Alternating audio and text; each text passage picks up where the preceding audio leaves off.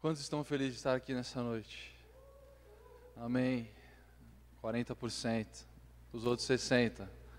Tá de boa, não está tão feliz. Mas se você veio não tão feliz hoje, você vai sair daqui muito feliz. Amém? Amém? Glória a Deus. Chegou. Bom, irmãos, o tema da mensagem de hoje é Olhos que Condenam. Quando o Marcel fez essa arte aí mandou para mim, eu falei, malandro. Fiquei com medo quando olhei essa, esse olhar aí.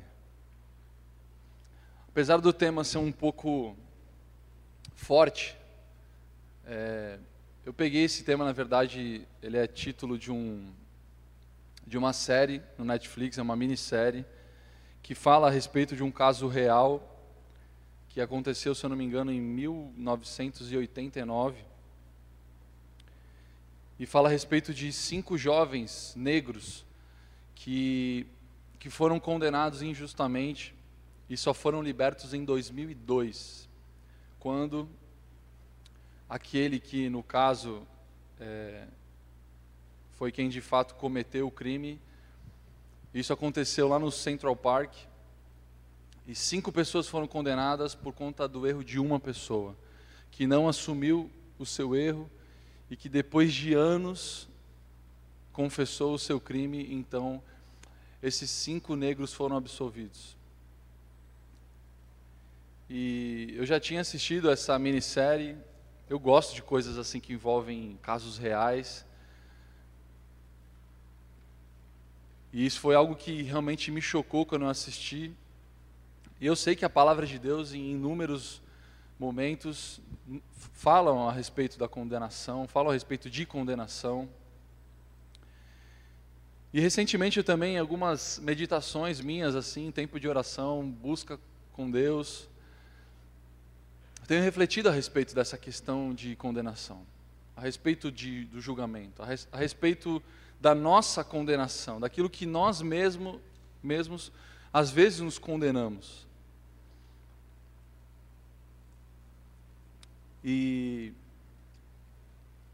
existe, existem, assim, a partir do ponto, analisando um ponto da nossa humanidade, não com o conhecimento de Cristo, né, à luz da palavra de Deus, muitos, é, até em Cristo, até dentro de uma igreja, conhecedores da palavra ainda se sentem condenados pelos seus pecados, ou então carregam um fardo de, dos erros que cometeram no passado ou de erros que cometem no, no seu dia a dia, afinal, nós erramos diariamente. E muitas vezes a gente traz essa condenação. Eu falo porque, apesar de, de eu entender a palavra de Deus, algumas coisas que eu vivo no meu dia a dia, algumas, algumas loucuras que a gente pensa, sabe quando você você está em, em da sua vida e você pensa, mano, não é possível, eu não mereço, eu não posso e tal. E aí a gente volta falando, calma aí, mas o que, que a palavra de Deus fala a respeito disso?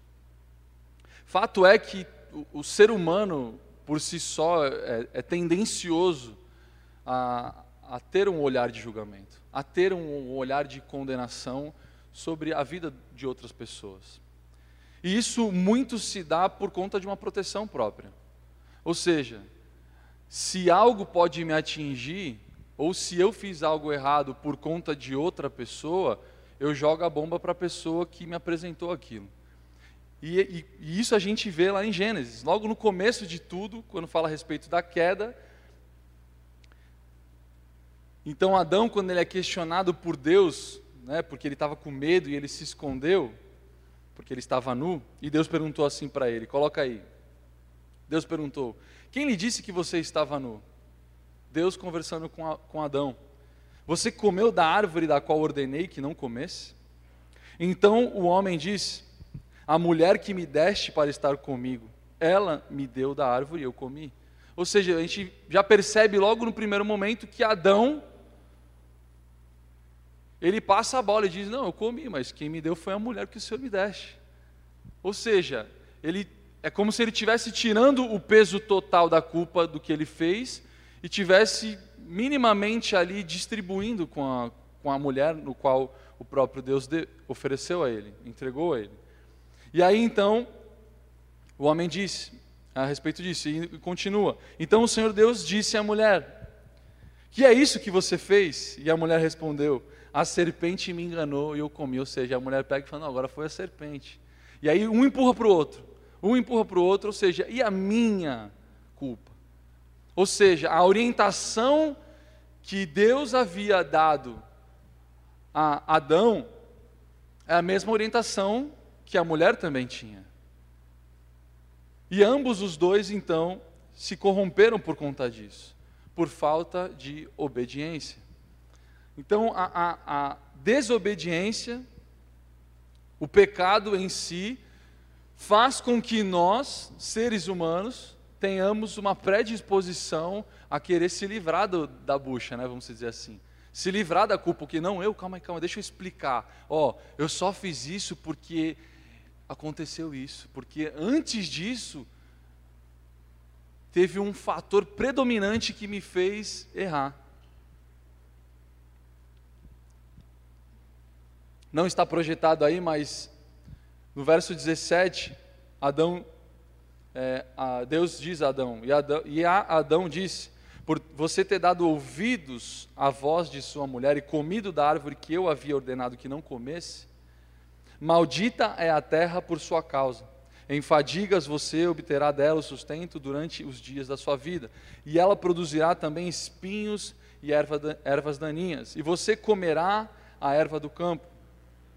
No suor do seu rosto você comerá o seu pão, até que volte à terra, pois dela você foi formado, porque você é pó e ao pó voltará. Então Deus deixa bem claro para o homem ali: aquilo que, que, que você está sofrendo e que toda a humanidade vai sofrer por conta de uma desobediência, por conta disso.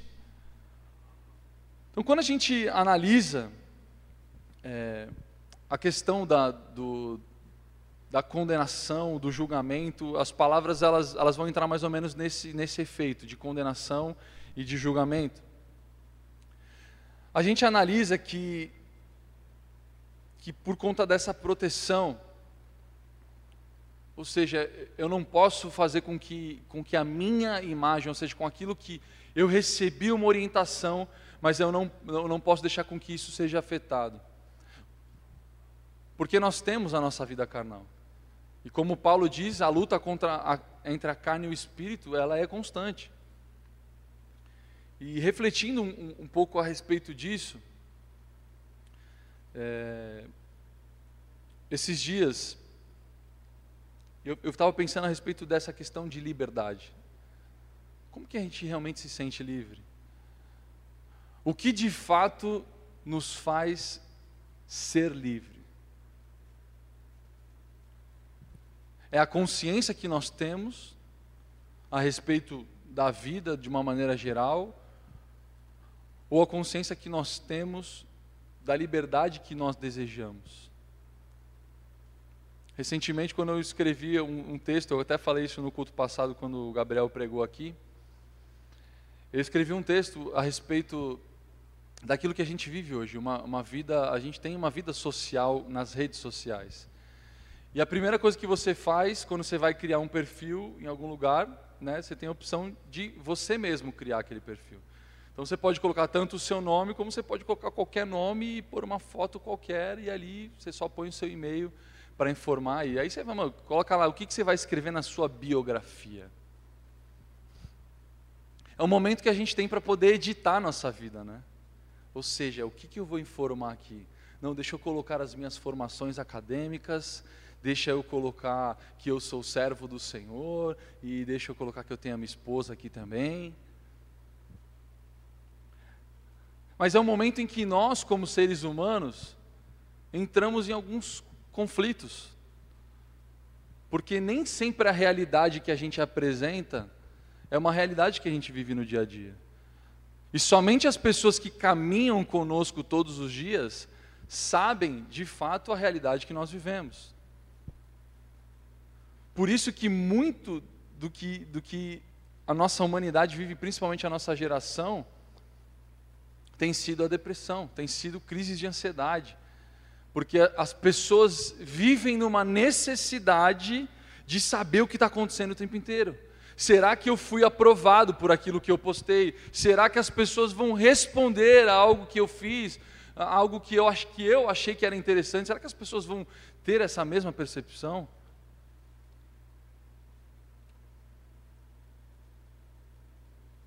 E quando a gente analisa a palavra de Deus, a gente, nós somos orientados a, a, a sermos sim, sim ou não, não.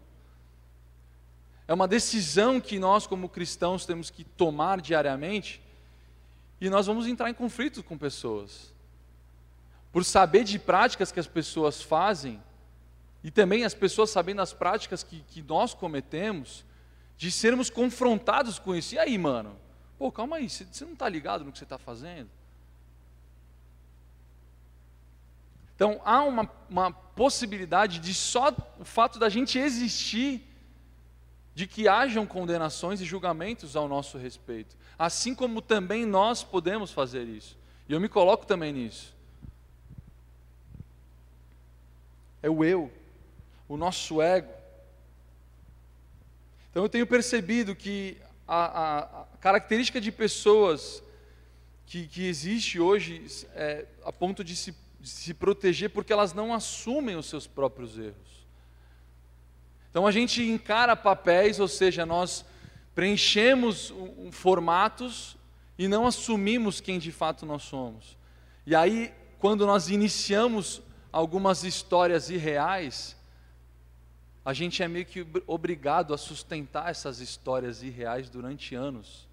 Porque eu falei, eu estou há tanto tempo me apresentando como sendo um, uma pessoa perfeita, uma pessoa santa, uma pessoa correta, que a gente tem que ficar mantendo isso. Porque de, imagina que depois de 10 anos ou de 2 anos que seja, você falar, ah, galera, desculpa aí, mas eu sempre paguei de santo, eu sempre fui o, o cara que ficava falando a palavra de Deus toda hora, e eu era o 100% correto, não tinha problema na minha vida, ninguém sabia de nada. Mas, gente, não deu. Chegou uma hora que eu ficou insustentável. Essa posição de nós como, como cristãos, e nós vamos entender no decorrer da palavra, que precisa ser assumida a respeito de perdão, a respeito de, de, de, de conhecimento próprio, de domínio próprio. Mas vamos prosseguir aqui. Em Romanos 8, a gente vai ter como ponto de partida o que Paulo diz. E ele fala assim: portanto, agora já não há condenação para os que estão em Cristo Jesus. Porque por meio de Cristo Jesus, a lei do Espírito de vida me libertou da lei do pecado e da morte. Porque aquilo que a lei fora incapaz de fazer, por estar enfraquecida pela carne, Deus o fez enviando o seu próprio filho a semelhança do homem pecador, como oferta pelo pecado, e assim condenou o pecado na carne, a fim de que as justas exigências da lei fossem plenamente satisfeitas em nós, que não vivemos segundo a carne, mas segundo o Espírito. Portanto, irmãos, quando a gente analisa aquilo que Paulo fala, Deus, ele envia a justiça, ou seja, ele envia Cristo para que nós sejamos justificados pelos nossos pecados. Porque, caso contrário, como é de ciência de todos, se fosse ah, simplesmente pelos nossos pecados, nós já estaríamos condenados. A não ser pelo fato de que Cristo morreu por eles, se entregou pelos nossos pecados, pagou pelos nossos pecados. E aí então a gente tem a redenção, a salvação em Cristo Jesus. Porque a morte de cruz, ou seja, o seu sangue derramado, nos trouxe vida, nos trouxe salvação.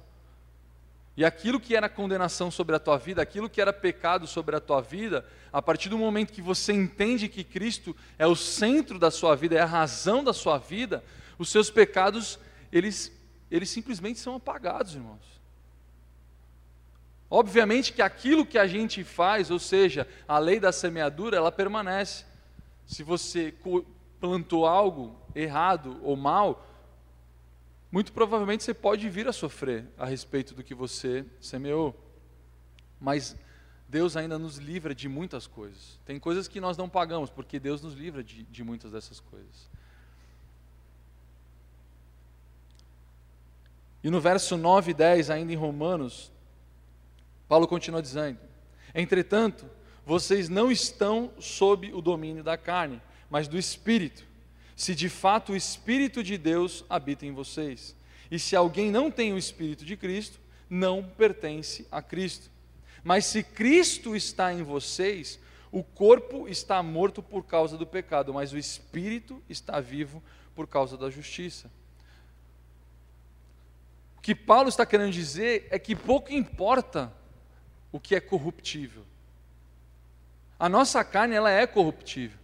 Nós vamos continuar a errar. Mas o nosso espírito, aquilo que que nós tivemos acesso a partir do momento em que Cristo morreu na cruz, ou seja, o véu se rasgou e a carne que então somente tinha acesso à, à lei, só tinha acesso às próprias vontades do corpo, passou então a ter acesso ao Espírito. Não sei se vocês entendem isso, mas nós éramos cegos ao entendimento, porque nós não tínhamos Cristo na nossa vida. Quando Cristo aparece, aquilo que separava o espírito e a carne, então se tornam disponíveis. E aí, quando nós alimentamos o espírito, nós conseguimos então vencer a carne. É sobre essa perspectiva que nós devemos entender que aquilo que Paulo fala a respeito de condenação, porque não há mais condenação, nós então temos a liberdade em Cristo Jesus. Nós nos, nos, encontramos livres em Cristo Jesus porque fomos justificados pela Sua morte. Amém? Romanos 12 e 13, por exemplo, a gente vai. Você pode ler, não vou ler ele todo aqui, vou trazer só alguns versos. Mas se você pegar Romanos 12 e 13, você vai, vai ver, ler sobre é, o, aquilo que Paulo diz a respeito né, da, da convocação que ele faz para que os cristãos estejam então vivendo uma santidade pessoal, estejam vivendo esse serviço mútuo, sejam cidadãos corretos e que vivam também um amor sincero pelo próximo. Isso contudo em base, com base em Jesus Cristo. Então, para que a gente possa ter uma santidade pessoal, uma busca pessoal, a gente precisa entender que, o que Cristo fez por nós naquela cruz. O motivo pelo qual ele morreu, não para condenar, mas ele veio para salvar. Mas aqueles que não o quiseram, ou seja, a luz foi enviada, mas muitos rejeitaram a luz e preferiram viver na maldade, preferiram viver a sua, a sua vida, rejeitando a Cristo, rejeitando a morte de cruz, rejeitando o sacrifício de Jesus. Romanos 12, no verso 1, Diz assim: Portanto, irmãos, rogo pelas misericórdias de Deus que se ofereçam em sacrifício vivo, santo e agradável a Deus. É este o culto racional e espiritual de vocês. Paulo ainda dá, olha a maneira que Paulo, mano, pelas misericórdias, eu imagino Paulo falando, pela misericórdia de Deus, cara. O que eu mais quero é que vocês se ofereçam que vocês se entreguem como um sacrifício vivo, santo e agradável a Deus. É algo que diz respeito a um encorajamento, a um direcionamento. Cara, vai e faz, é isso que você tem que fazer. Não existe nada que nos conecte a Deus se não houver uma entrega total. Não existe. No verso 9, Paulo diz: o amor deve ser sincero. Odeiem o que é mal e apeguem-se ao que é bom. Odeiem o que é mal e apeguem-se ao que é bom. Portanto, irmãos, nós não, não podemos nos corromper para agradar pessoas. Então a gente escuta coisas e tipo, não, beleza, mas se eu entrar no confronto em relação a isso, eu posso perder uma amizade. Eu posso, né? Não rola, irmãos. Recentemente estava participando de um de uma troca de ideia aí, e aí um, um irmão falando, não, mas eu acho que nós, como, como pais, numa certa fase da vida dos nossos filhos, nós não devemos ser pais. Nós temos que ser amigos dos nossos filhos. Deixa a característica de pai e vira só amigo. O que, que um amigo faz? Vai para a balada com o filho. Você vai para a balada com seu filho? O mundo, irmãos, está tá despejando nas, na, nos nossos olhos uma necessidade de liberdade. É uma liberdade onde você faz o que você quer, sem orientação. Ou seja, os meus sonhos, a, a, os meus planos, e eu vou e, tipo, não importa quem.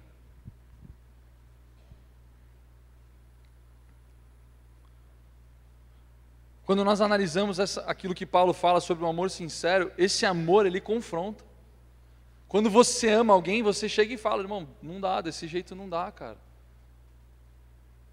Eu já tive amizades minhas abaladas por conta de, de eu ter jogado a real.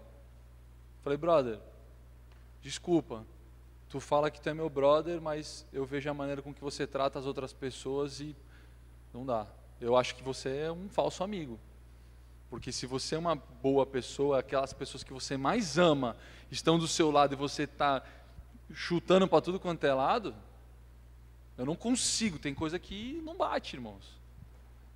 Aí você joga a real, a pessoa tipo se coloca dentro de, um, de uma caixa e some. Mas graças a Deus, essa amizade ela tem, tem retornado. Que é uma pessoa que eu amo muito. Mas é necessário, irmãos, que a gente possa, que a gente tenha a liberdade de confrontar uns aos outros. Eu tenho falado isso muito com o Gabriel Machado, o Augusto a gente tem bastante liberdade também, com o Marcel, quando a gente tem tempo, o Estevão também. A hora que acontece alguma coisa, fala, oh, brother, se liga, vou falar em amor, né? Não me leve a mal, mas vamos por esse lado, faz desse jeito. A gente tem que viver isso, irmãos. Isso é igreja, isso é amor. Não é simplesmente dizer que ama e não cuidar. O amor cuida, é um amor de atitude. E às vezes pega na ferida, velho. Pega na birruga, dói, puxa. Mas tem que ser feito. Paulo continua no verso 10 dizendo: "Dediquem-se uns aos outros". Ou seja, é uma mutualidade, não é algo que vem que parte só de um. Dediquem-se uns aos outros com amor fraternal. Prefiram dar honra aos outros mais do que a vocês. Quando eu vejo isso, eu penso na nossa geração. Eu penso em mim, eu olho para dentro de mim e falo, cara, obrigado, Senhor, por me esmagar mais uma vez. Porque às vezes, a gente tem atitudes egoístas. Às vezes a gente deixa de dar para pessoas que estão precisando, porque a gente fala, não, calma aí, vai mexer no meu bolso, vai mexer no meu planejamento, vai mexer na minha estrutura, vai me tirar do, da rota, Aí a gente deixa de fazer, porque não, eu não posso mudar os meus planos, nem olha para o lado. E só vive de acordo com. A... Dediquem-se aos outros, prefiram dar honra aos outros. E dar honra não é só para aquelas pessoas que você mais ama, não é só para quem nós mais amamos, é para também aqueles que chegaram hoje no culto, que vieram hoje pela primeira vez Honrar essas pessoas é ser Jesus na vida delas. É você ser a porta onde essas pessoas vão te olhar e falar: Cara, nunca fui tão bem recebido, mano. Cara, obrigado por você ter falado comigo. Obrigado por você ter me ouvido. Obrigado por você ter orado pela minha vida. Tem pessoas que estão aqui hoje que precisam só de uma oração, que precisam só de um olhar, precisam só de um abraço. E a gente mantém os nossos grupos, mantém as nossas, as nossas necessidades, e aí pessoas vêm e vão. É isso que Paulo está dizendo. Ele continua dizendo: nunca falte a vocês o zelo, sejam fervorosos no espírito, sirvam ao Senhor. O que é servir ao Senhor? É ser servo de todos. Aquele que quiser ser o maior no reino dos céus, seja servo de todos. Dando um pulo para o verso 17, Paulo diz: Não retribuam a ninguém mal por mal, procurem fazer o que é correto aos olhos de todos, dizendo então aqui a respeito de uma cidadania, cidadania correta. Amém, irmãos? Então, Paulo, quando E mais para frente eu vou falar um pouco a respeito da, da, da, do momento da conversão de Paulo, que também Saulo, né, por conta da sua cidadania. Paulo ele fala, ele fala muito a respeito desse, dessa troca de amor, porque, como todos sabem, ele era alguém que perseguia, era alguém que condenava pessoas, era alguém que, que enviava as pessoas para a prisão, dizendo: Ó, oh, esse é seguidor de Jesus, então bora, manda prender, manda matar, açoite. Ele tinha algo que era com, totalmente contra uma realidade que ele passa a viver em Jesus. E quando ele entende que o amor de Jesus o, o, o constrangiu a ponto dele, dele, a única coisa que ele pode fazer hoje é, de certa forma, viver o inverso daquilo. Em Romanos 13, e a gente vai ler um pouquinho mais agora aqui, do 8 ao 14, Paulo diz assim: Não devam nada a ninguém, a não ser o amor de uns pelos outros, pois aquele que ama o seu próximo tem cumprido a lei. Pois estes mandamentos, não adulterarás, não matarás, não furtarás, não cobiçarás, e qualquer outro mandamento, todos se resumem neste preceito. Ame o seu próximo como a si mesmo. Ou seja, irmãos, tudo aquilo que envolve os mandamentos tem como base o amor ao próximo. Por quê? Porque qualquer coisa que nós venhamos a fazer não vai ter, atingir somente a nossa vida, mas vai atingir a vida do nosso próximo. Então, exemplo, se eu faço uma besteira hoje, em relação à minha vida, e que compete a vida de alguém, primeiro, eu estou acabando com a minha, com a vida dele, com a vida da, da família dele e com a vida da minha família. Então, pensar no próximo não é somente aquele, o, para aquele qual você vai fazer o mal, mas para aqueles que vão sofrer por conta daquilo que você fez. Por conta daqueles que vão, de certa forma, estar condenados, estarem vivendo debaixo de um jugo, debaixo de uma, de uma situação no qual eles não, não fizeram. Amém? E continua dizendo: o amor não pratica o mal contra o próximo, portanto, o amor é o cumprimento da lei. Façam isso compreendendo o tempo em que vivemos. Chegou a hora de vocês despertarem do sono, porque agora a nossa salvação está mais próxima do que quando cremos. A noite está quase acabando, o dia logo vem, portanto, deixemos de lado as obras das trevas e revistamo-nos da armadura da luz. Comportemo-nos com decência como quem age à luz do dia, não em orgias e bebedeiras, não em imoralidade sexual e depravação, não em desavença e inveja. Ao contrário, revistam-se do Senhor Jesus e não fiquem premeditando como satisfazer o desejo da carne. O que acontece é que nós, na nossa humanidade, se não nos alimentarmos do Espírito, da presença do Senhor, não buscarmos a palavra de Deus, a gente fica vazio. E esse vazio dá condição para essa. ficar premeditando os nossos erros. Ou seja, não, calma aí, eu estou em Cristo, mas, nossa, que vontade que, que dá de, de vez em quando fazer tal coisa. Nossa, mano, hoje era o dia perfeito para fazer isso. E aí a gente fica só, né, aguçando a nossa própria carne. Fica, de certa forma, instigando a nossa própria carne. Por quê? Porque há um vazio dentro de nós. Há uma falta de busca do Senhor. Há uma ausência desse fervor no qual nós lemos no capítulo anterior. Desse fervor. Nós, como igreja, precisamos ser fervorosos, irmãos. Precisa chegar aqui, irmão, o que eu tenho que fazer? Eu estou queimando por Jesus. Eu vim de casa, estou chapadão do Espírito Santo, estava lendo a Bíblia, estava orando, estava ouvindo louvor no caminho, assim como a Thaís falou, mano, pelo amor de Deus, aí você me quebra, né, Thaís? Ficar falando dessas coisas aí eu choro. Mas são experiências simples assim, irmãos. Pô, estava no busão, cara, simplesão, mas mó real. Todo dia que eu vou no busão, eu desligo o celular. Eu estou fazendo na, na, minha linguagem, tá? Busão é a minha linguagem. Você fala ônibus, eu falo busão. Estava lá no busão, tal pô, a praia, cara, que demais. E aí eu vendo as pessoas e tal, e aí enquanto isso vou conversando com Deus e aí no dia que aí que não faz, por conta da correria, às vezes não é nem porque a gente não quer, Mas se a gente deixar, o dia engole a gente, irmãos.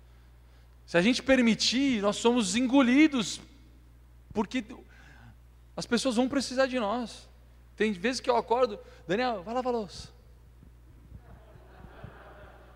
Quase sete vezes por semana acontece isso. Quando não, antes de dormir, Daniel, lava a louça. É sempre isso. Mas amém, eu gosto de lavar louça. Aprendi a gostar, porque não gostava. Ainda não gosto muito, né? Vamos ser sinceros. Tem que ser sincero. Tem que ser sincero. Eu não gosto, mas eu lavo, porque tem que lavar e não tem jeito.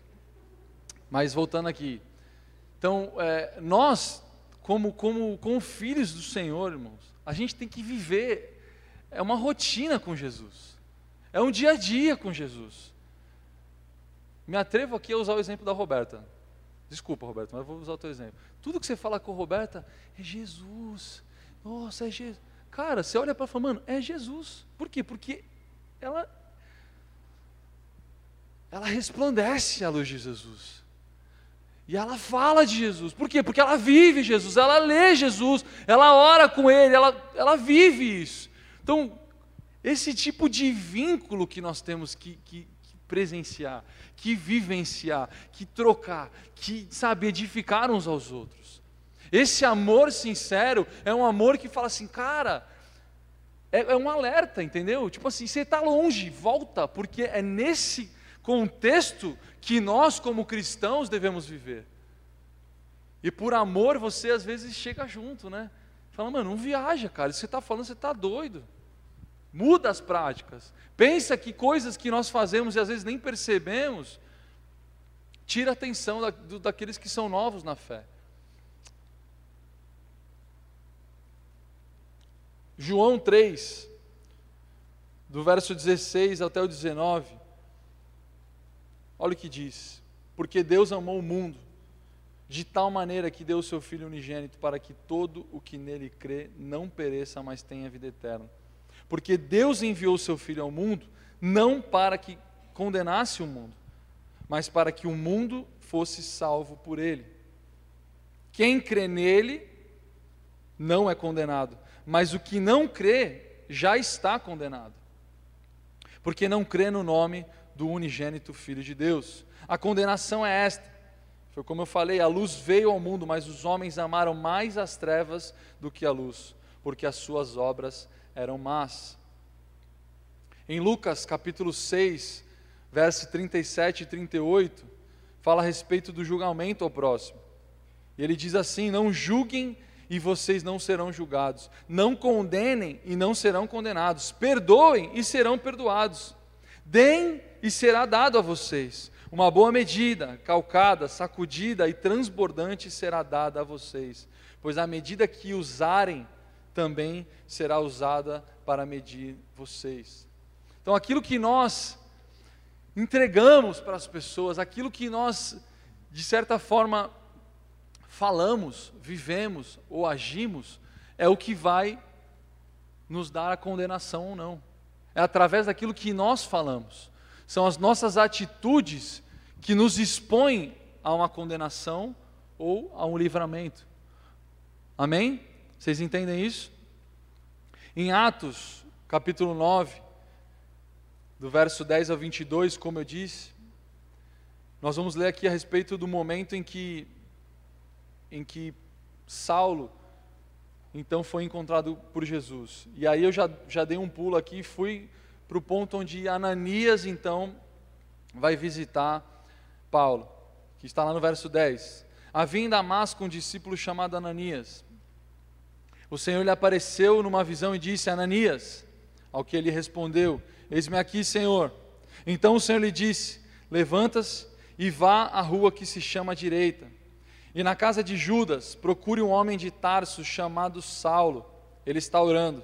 E numa visão, viu entrar um homem chamado Ananias e impor-lhes as mãos para que recuperasse a vista. Ananias, porém, respondeu: Senhor, de muitos tenho ouvido a respeito desse homem. Quanto mal tem feito aos teus santos em Jerusalém. Vamos parar aqui. Ananias foi convocado, foi direcionado por Deus para que então ele tivesse que ele fosse então ao encontro daquele que há pouco tempo atrás havia perseguido Ananias. E o próprio Ananias já tinha noção, falou, mano, tipo assim, Deus, eu sei quem é esse cara. Eu já ouvi falar, ele, ele, ele persegue a gente, mano. Ele quer acabar com, com os cristãos. Ele quer destruir aquilo que foi feito.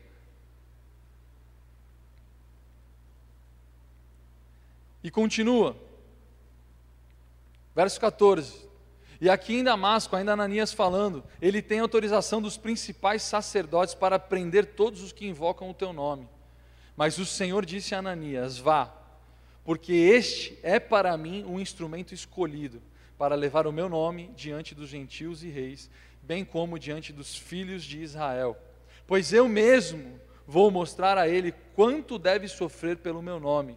Então Ananias foi e, entrando na casa, impôs as mãos sobre Saulo, dizendo: Saulo, irmão, o Senhor Jesus, que apareceu a você no caminho para cá, me enviou para que você volte a ver e fique cheio do Espírito Santo.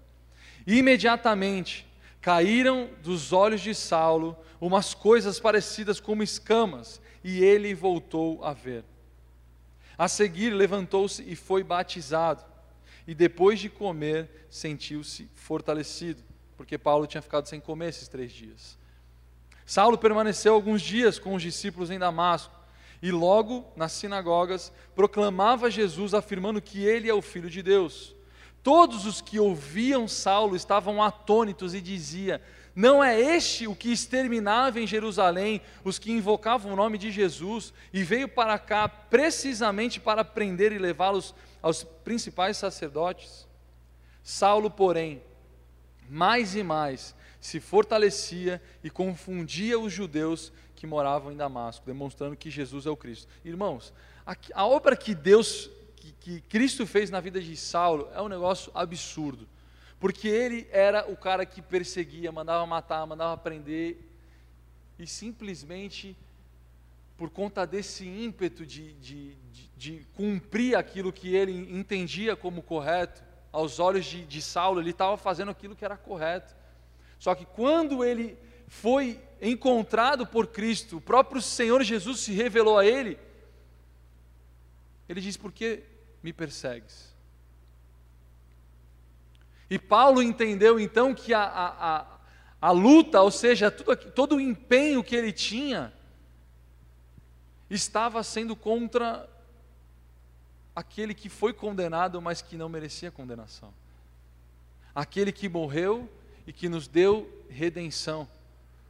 Quando Paulo então se, se encontra diante daquele que foi condenado injustamente, ele percebe que o, o motivo pelo qual ele persegue os cristãos se torna totalmente fútil, ele, ele é tudo desmascarado, tudo desmantelado na frente dele. E a vida dele então vira de ponta cabeça, irmãos. É nesse momento que a gente analisa o quanto Paulo, que eh, realizava, né, mandava prender, mandava matar, ele também era condenado pelos cristãos, pelos judeus, porque viam ele dessa forma. Mano, mas não é ele. Ou seja, se os judeus pudessem, se os cristãos daquela época pudessem fazer algo contra Saulo, eles fariam. Porque Saulo, ao mesmo, ao mesmo tempo que praticava isso, ele estava condenando aqueles que eram, que eram justos, aqueles que injustamente estavam sofrendo simplesmente porque professavam o nome de Jesus. Então, já estou chegando ao final da, da mensagem, irmãos. O que eu quero que, que, que fique claro para nós é que a nossa percepção a respeito de, de Cristo Jesus, a respeito das Escrituras, a respeito daquilo que, que nos é oferecido como, como transformação de vida.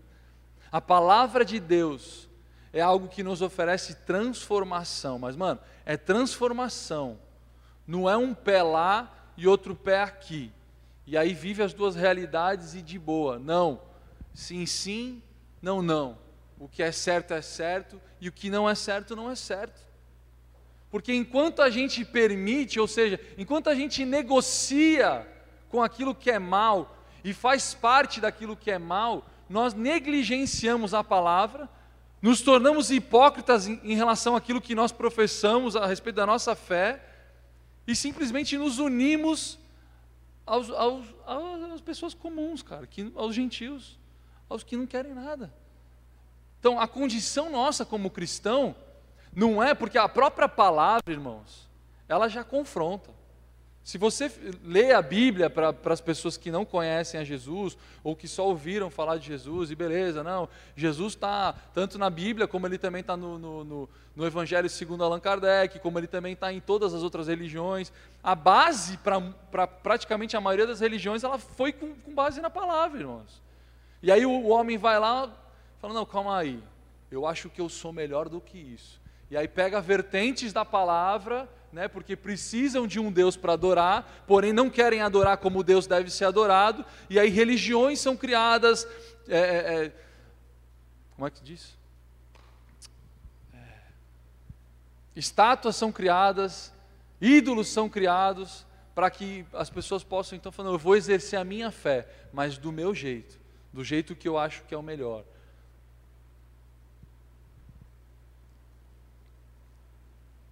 Quando a gente lê, e eu quero encerrar com isso, quando a gente lê em Lucas capítulo 11, do verso 33 ao 36, a palavra de Deus nos ensina que e nos orienta dizendo que ninguém, depois de acender uma lamparina, a coloca num lugar escondido, nem debaixo de um cesto, mas num lugar em que ilumina bem, a fim de que todos os que entrem possam ver a luz, vejam a luz. Os olhos são a lâmpada do corpo. Olha a associação, irmãos. Os olhos são a lâmpada do corpo. Se os seus olhos forem bons, todo o seu corpo será cheio de luz. Mas se os seus olhos forem maus, o seu corpo ficará em trevas. Portanto, tenha cuidado para que a luz que está em você não sejam trevas. Pois se todo o seu corpo for luminoso, sem ter qualquer parte em trevas, será todo resplandecente como a lamparina, quando ilumina você em plena luz.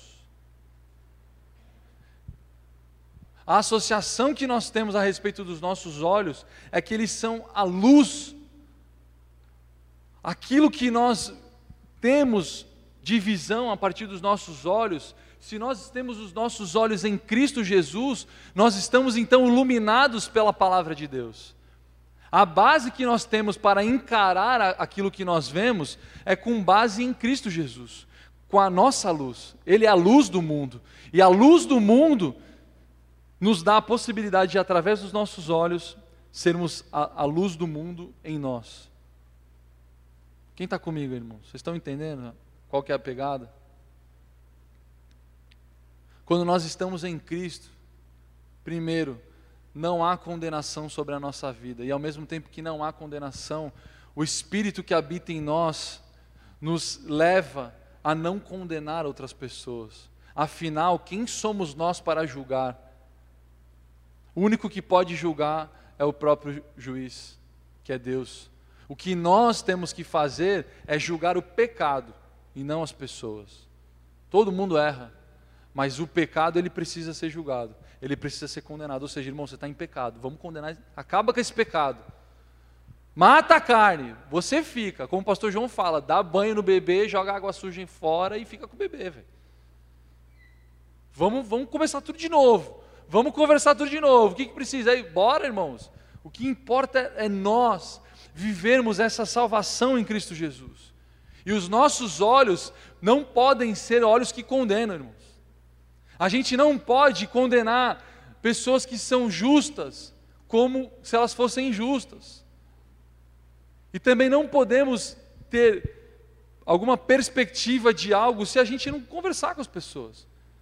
O próprio Jesus, quando ele foi preso, ele não teve a chance de ser ouvido. E é assim que condena.